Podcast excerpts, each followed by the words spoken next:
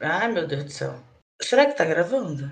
Eu acho que tá gravando, eu vou acreditar que tá gravando. Ana, pode manter essa parte do será que tá gravando.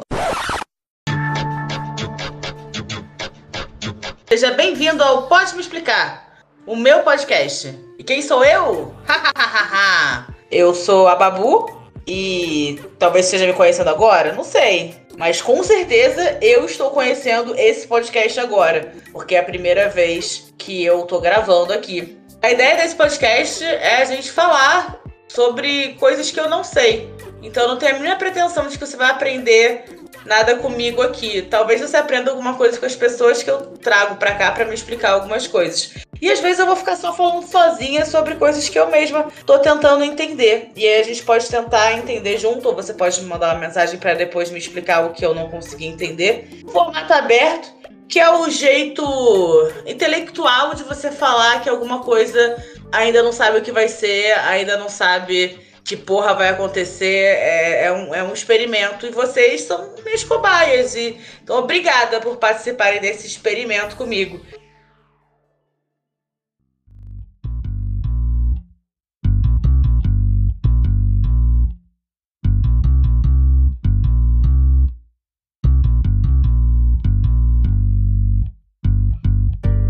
Experimento, essa semana o que eu levei para o meu show de stand-up foi, foi um, um, tema a partir do, do grande experimento social de entretenimento que é o reality show Big Brother Brasil. Agora a gente está no meio de uma, de uma edição início né, de uma edição nova e em pouco tempo muita gente já tá, tá despontando suas relações e e despontando suas personalidades e a gente já tá tentando entender o que que tá rolando. Essa semana ficou muito muito vivo para mim a relação da, da Bruna Grifão com com o menino Gabriel Fop. Eu tenho uma dificuldade de gravar o nome desse menino e eu acho que isso se dá porque eu não gosto dele. Eu nunca gostei dele e porque ele me lembra muito os meninos por quem eu era apaixonada no colégio e sempre dava merda ou não dava nem merda, eles nem olhavam para mim, né? Então, para mim, eu já olho para ele, tem um ranço desse tipo de homem, o que pode ser um preconceito enorme da minha parte, mas no caso dele, foi só observação social, porque ele realmente é um ser humano terrível, né? Então o que eu tô tentando entender essa semana é a relação desses dois. Não só a relação desses dois, mas por que que a gente como mulher, apesar de já estar tá ciente da, das coisas, apesar de já ter entendido o seu lugar no mundo, ainda entra numas furadas dessa? Olha, o, a relação do, do Gabriel com a Bruna tá sendo meio tóxica, bastante tóxica, na verdade, é que tá no inicinho, então ainda não chegou na parte de agressão, né? Mas já tá numa coisa dele ficar falando que é exigindo posicionamentos dela com com poucos dias de relacionamento, exigindo os posicionamentos dela que, que defenda ele, que proteja ele, enquanto ele fala coisas que ele não gosta nela, a torta direito, fica comentando da aparência física dela, fica é, falando que ela fala demais, fica reclamando da, da visão que ela tem dele. É, é, tá uma coisa bem disfuncional, né? E aí eu vi uma galera assim que eu sigo de movimentos de mulheres falando sobre como é, é tem essa classe do, do empoderamento 2.0, né? Da gente que acaba se achando tão foda e tão poderosa que dá a volta e fica submissa. Porque a gente fala: não, eu não vou me submeter a esse cara. Se eu tô aqui, é porque eu quero. É porque eu vou enfrentar isso daí. E eu já me vi nessa posição muitas vezes em que eu tava com um cara que eu sabia que não era lá essas coisas, mas eu falava: não, mas eu dou conta dele. Isso é, é mais uma forma de, de submissão também, né? Que a gente se engana em achar que, que não, eu, eu dou conta, mas o eu dou conta é só, só rebater. Se você só rebate, você não tá jogando de igual. Porque se você jogar de igual, vai ficar um relacionamento psicótico de duas pessoas manipuladoras e duas pessoas se atacando, em que não faz o mínimo sentido, a não ser que você tenha muito tesão em ser humilhado. E aí a outra pessoa também tem que ter. E aí vocês podem ir pro clube de BDSM, não sei. Mas assim, a galera que não tem esse fetiche só fica com uma carga psicológica é, bizarra. Então, vou voltar ao que eu tava falando, né? Você pode achar que você dá conta. Mas se você tá só se defendendo o tempo todo, se você tem que ficar se sentindo lutando pela relação ou lutando por respeito da pessoa que você tá, é, você não tá dando conta, né? Porque uma pessoa que dá conta, ela resolve o problema e ela se sente bem com a resolução desse problema. Você resolve um problema e ainda tá se sentindo desrespeitada ou ansiosa, você não resolveu, né? É, ah, você tá falando, chamando as mulheres de fracas. Brother, a sociedade faz a gente ser fraca. A gente é, é, recebe muitas informações e muitas dicas de que a gente provavelmente é, precisa de um homem para tudo, a gente precisa da validação de um homem. Então fica muito difícil acreditar que você, sendo uma mulher que se relaciona com homens principalmente, é, não precisa do cara falar que você é incrível, falar que você é maravilhosa, né? É, e, e, só de você precisar que, o, que tem um tipo de pessoa que te valide, isso já te bota num, numa posição de fragilidade. Porque pensa comigo, se você tá vivendo a sua vida sem precisar da aprovação de ninguém, é, as suas decisões elas passam apenas pelo que você gosta, o que você quer. Quando passa pela aprovação de um grupo social, é, porque né, tem só tem a questão dos homens, mas também tem a questão social, porque também tem as camadas de se você é uma pessoa religiosa, se você é uma pessoa que tem é, segue alguns tipos de, de valores sociais X ou Y, né, da sua classe social, se você segue isso. É, são muitas camadas de coisas para você se importar afetando as suas decisões. Então, uma pessoa que não está fazendo o que ela quer é uma pessoa fragilizada, né? Porque porque se ela estivesse confortável, se ela estivesse realmente empoderada, ela estava vivendo a vida dela. Ah, empoderamento tem níveis. Sim, claro que tem níveis. Mas só o que eu tô falando é que a gente não pode se sentir tão foda a ponto de dar a volta e achar que merece ser esculachada porque você é muito foda. Isso é outra coisa também que a sociedade faz a gente achar, né? Que, que uma mulher, para ser foda, ela tem que ficar se provando o tempo todo. Então, é, eu, eu entendo é, quando vem uma Maíra Card e fala assim: é porque ela foi muito chata. É porque na cabeça de muitas mulheres e homens, o papel da mulher é fazer a manutenção da relação por omissão e por dedicação por luta. Então você tem que ser. É, você tem que agir da maneira correta, você tem que ter o cabelo correto, você tem que ter a, é, o peso correto, você tem que ter o emprego correto, você tem que ter a energia correta, você tem que ter é, a sexualidade correta, você tem que ter o, o tom de voz correto para lidar com homens. Porque se você sai de alguma dessas coisas, parece que é justificado dentro de uma relação com a pessoa que escolheu estar com você, parece que é justificado que essa pessoa, sendo ele um homem, possa te esculachar, possa te maltratar, possa exigir mais de você, porque parece que é, estar com um homem é o prêmio por ser uma boa mulher. Olha como isso é foda, né? é, e por isso que a gente percebe que, que homens têm um, um, grande, um grande pavor de lésbicas, né?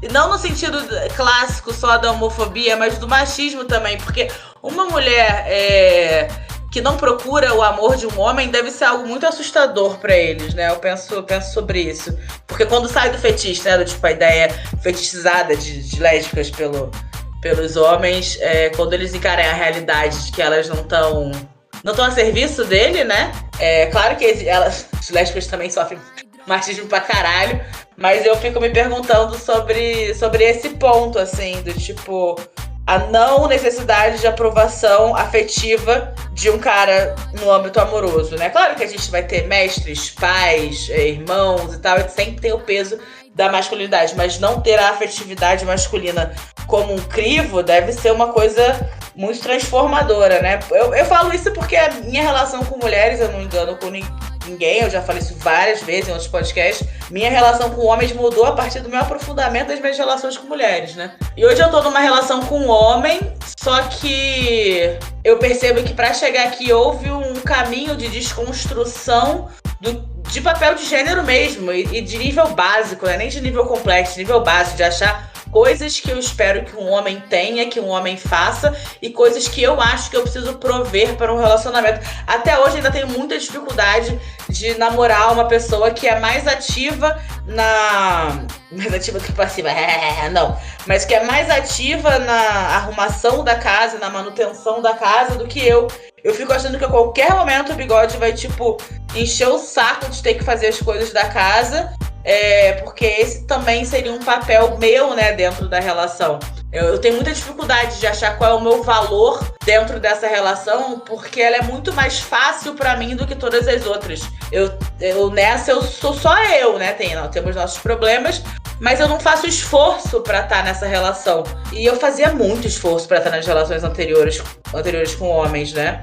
É, e por isso que quando eu vejo uma Bruna Grifão lutando para ser amada, lutando por carinho, lutando para que ele aceite beijá-la. E, e, e, tem uma coisa, né? Que aí vou fazer um recorte. Bruna Grifão é uma mulher padrão. Uma mulher padrão, extremamente padrão. É claro que temos o nariz que não é padrão, mas isso daí são os detalhes que pessoas padrão falam para para fingir que não são padrão. Mas ela é muito padrão. Ela é uma mulher muito padrão, então ela tem uma, um tipo de confiança que, por exemplo, eu não tenho. É essa coisa de sair conversando com todo mundo, essa coisa de, inclusive, insistir pelo toque do, do companheiro, né? Eu, em outras relações, já teria parado já teria, não, não teria avançado nele. Ela leva na brincadeira, ela leva como imagina. Claro que, que essa pessoa quer meu toque, claro que essa pessoa quer meu carinho, tá fazendo oh, né? Tá fazendo birra. Eu, como mulher gorda, é, de cabelo cacheado, é, que sempre fui lida como muito esquisita, o meu toque ele não era muito convidativo para as pessoas na minha adolescência. É, então eu não, não acho que, tipo, ah, eu vou ficar fazendo e ele tá de birra. Eu vou achar que ele, ah, não gosta tanto de ficar comigo. E, e acredite, eu já estive em relações em que eu achava que as pessoas estavam comigo, não gostavam tanto assim de ficar comigo. E tudo bem, porque era o meu papel ganhar o amor delas, né? Eu já. Eu tenho até piada disso, mas eu já fiquei com um cara que eu transava, tipo, com frequência. Era tipo um PA. E o cara simplesmente não me beijava na boca. No final das minhas últimas relações, ele não me beijava na boca. Mas a gente não tinha diálogo nenhum, era só um cara que eu transava mesmo, a gente só se falava para transar. Mas começou a ficar estranho, né? O negócio de não me beijar na boca, até porque, para mim, é, além de ser uma coisa que eu gosto como sexo, porque beijo na boca também é sexo, é, é uma coisa que, que para mim demonstra respeito, né? Você olha no olho da pessoa, demonstra desejo, você beija aquela boca. Ela não é só um bucetão, um cuzão. Ela é uma pessoa, né? Que tem um rosto, né? Eu acho que fala muito sobre, tipo, ah, porque puta não beija na boca, é, blá blá blá. E o que que diz isso, né, de puta não beija na boca? Porque como se beijar fosse um momento mais íntimo do que penetrar, né? Mas eu acho que é só um, é só um símbolo do reconhecimento como ser, reconhecimento de baixar a guarda, reconhecimento de fe vou fechar o meu olho e eu vou me entregar nesse momento. E aí a pessoa não se entrega. Mas não tem nem porque que eu tava falando disso e fica completamente cega, né? Para quem não tá. Enfim, por ter que lutar por, por migalhas de, de afeto. E a cena mais bizarra para mim, né? Foi. Foi realmente o.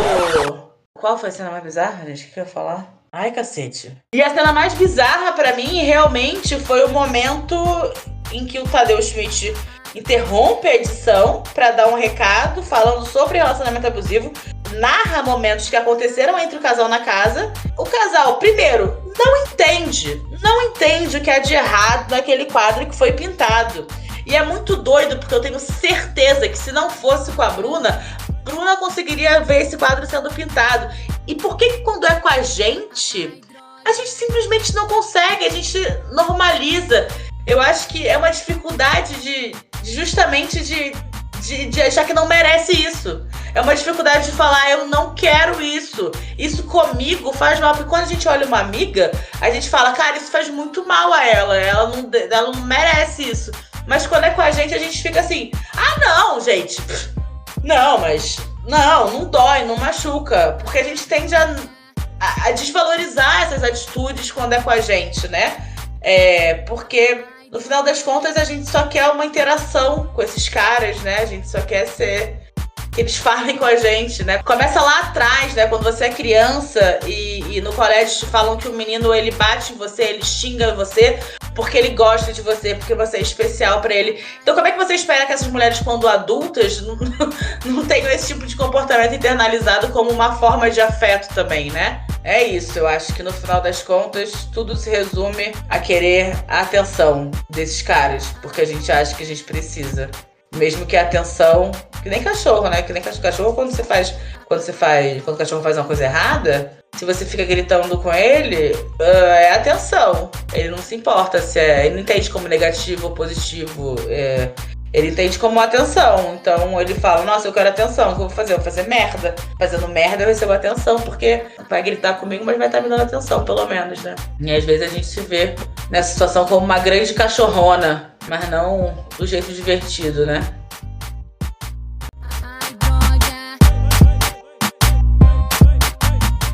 E a segunda parte que eu fiquei chocada, claro, foi ver que a primeira reação dele foi jogar para ela o problema, o problema da relação.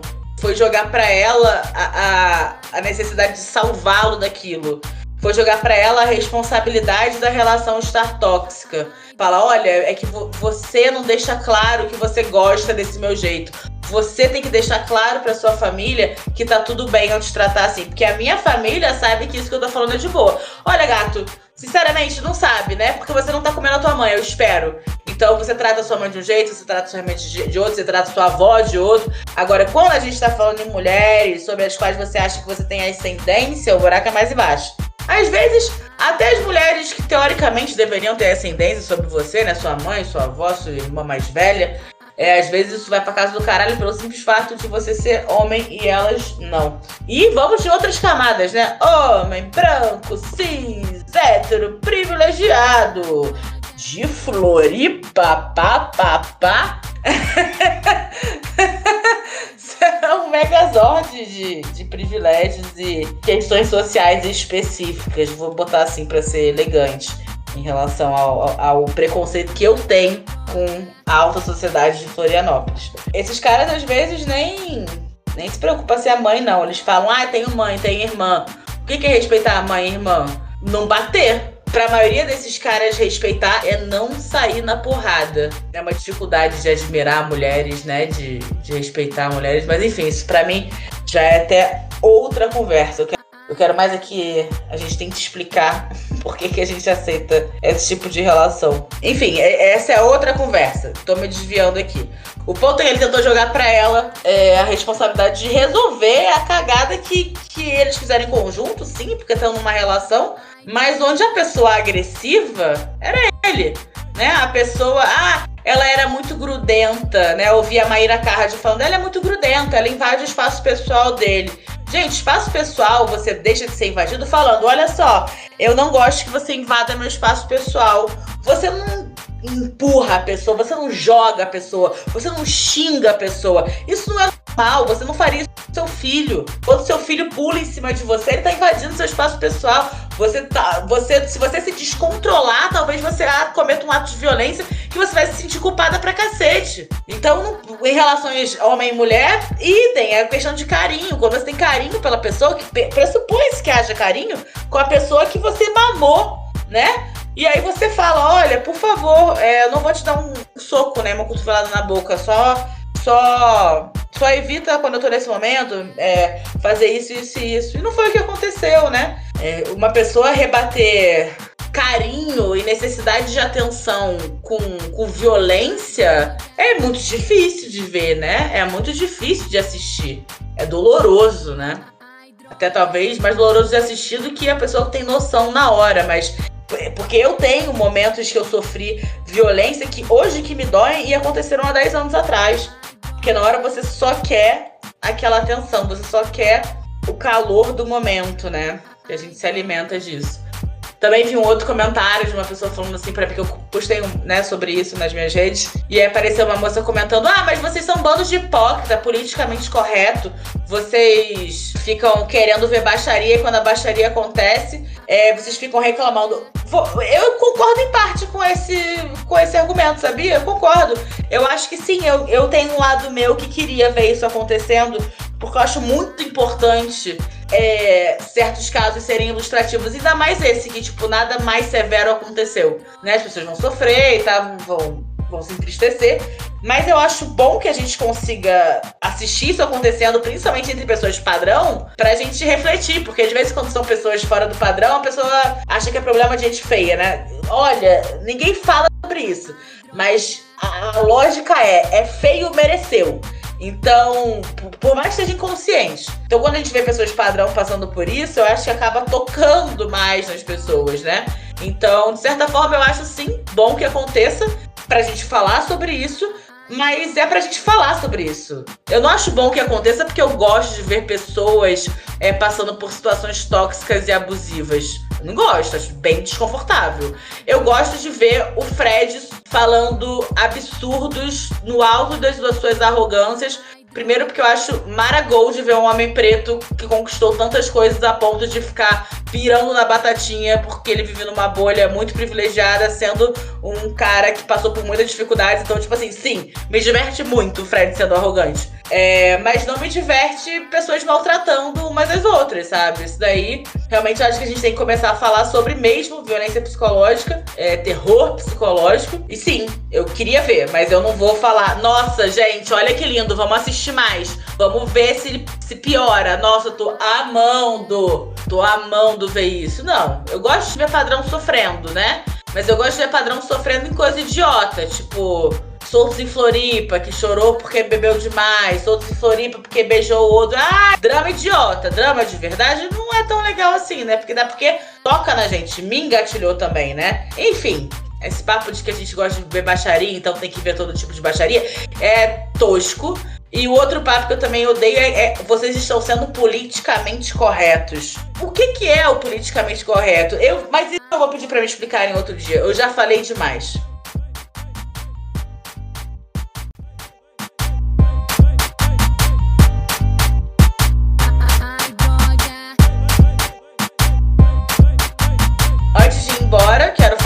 foi meu show dessa semana. É, eu tô numa muito difícil, assim, de, de produção de conteúdo, porque eu talvez vá pro Rio de Janeiro é, mês que vem daqui a menos de duas semanas, mas eu não fechei o contrato do meu próximo trabalho. Talvez seja daqui a duas semanas, talvez seja daqui a mais de um mês. Então eu não consigo marcar show, eu não consigo sabe, traçar estratégias de trabalho. Então eu tô indo tô dançando conforme a música. O que tá dando para fazer, eu tô fazendo, que é esse podcast, que é produto, que é conteúdo online.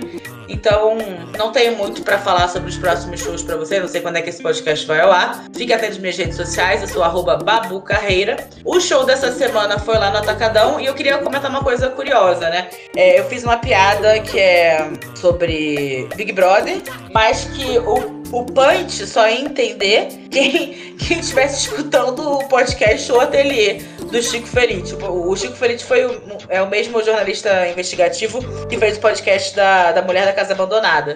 E, e eu fiquei muito apreensiva de fazer essa piada, mas eu achei ela muito engraçada. É, mas agora eu tô apreensiva por outra coisa. Mas na hora eu fiquei apreensiva porque eu achei que, que a plateia não fosse entender, que não ia ter gente suficiente. Mas isso que é bom de fazer show em lugares que são meio que a sua bolha, né? O Clube do Minhoca é muito a minha bolha cultural. A galera que frequenta o Clube do Minhoca consome muito das mesmas coisas que eu, que eu consumo também. Então, umas referências obscuras, elas entram melhor ali. É, até porque é bem nichado, né? É, pelo dono seu Patrick, que faz um tipo de humor mais alternativa, acaba que é uma galera mais alternativa que frequenta. Então, eu não ia fazer a piada, Daniel Sartori insistiu. Eu falei, bom, ou ia ser esse punch obscuro que pode funcionar muito, ou ia ser um punch fraquíssimo, é, com um tema antigo. Tipo, ia fazer uma comparação com é, uma pintura destruída no, na tentativa de golpe bolsonarista. E no final das contas foi melhor ter arriscado. Mas hoje, mas agora eu tô com outra questão, que é se vão achar que eu tô banalizando violência. Então, bem-vindo à vida de humorista humorista, é isso. É, tem coisas que são engraçadas, mas talvez seja engraçada só pra gente. Mas eu acho que eu vou postar piada. Eu vou ver o que acontece. Você viu a piada? Você gostou da piada? O que, que você achou da piada? É, que eu tava consciente sobre se eu tava sobre essa questão. Não é um consciente do tipo, ah, com certeza eu tô fazendo isso de propósito, mas, tipo, eu entendo que pode, pode ser um tipo de leitura que ela vai ter. Mas por hoje é só, eu não quero que seja um podcast longo, eu quero que te ajude a lavar uma loucinha, a varrer uma casa, e eu acho que eu mesma vou fazer isso agora. É, o áudio vai melhorar, galera. Eu tenho certeza que esse áudio vai melhorar. Então é isso. Um abraço, até a próxima.